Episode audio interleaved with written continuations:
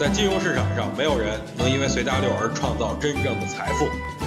在交易上，必须要有独特的见解，才能在投资市场里叱咤风云。大家好，我是王彪，我为自己代言。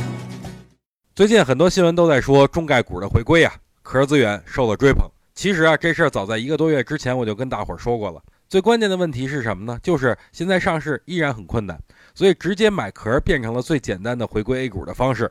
所以大家应该也能猜到我今天要跟大家聊什么。没错，就是如何选择壳资源。以前寻找壳资源的路子，首先是看市值越小越好，然后看控股人数越少越好，然后看经营状况越差越好，然后再看是不是民营国企放弃。但是我现在要给大家一个新的思路，那就是国企的壳。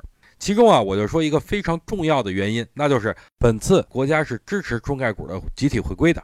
正好把目前啊经营不好的累赘甩开，直接卖给中概股，这么一来，国家能挣一笔，而且中概股还能顺利的回归，一举两得。所以近期大家可以去关注哪些国企的股票要把控制权让给市场，那就说明它离重组或者背借壳就不远了。想听更多彪哥的语音，可以添加彪哥微信公众账号王彪 HT，或在新浪微博上搜索王彪 HT 来跟彪哥进行互动哦。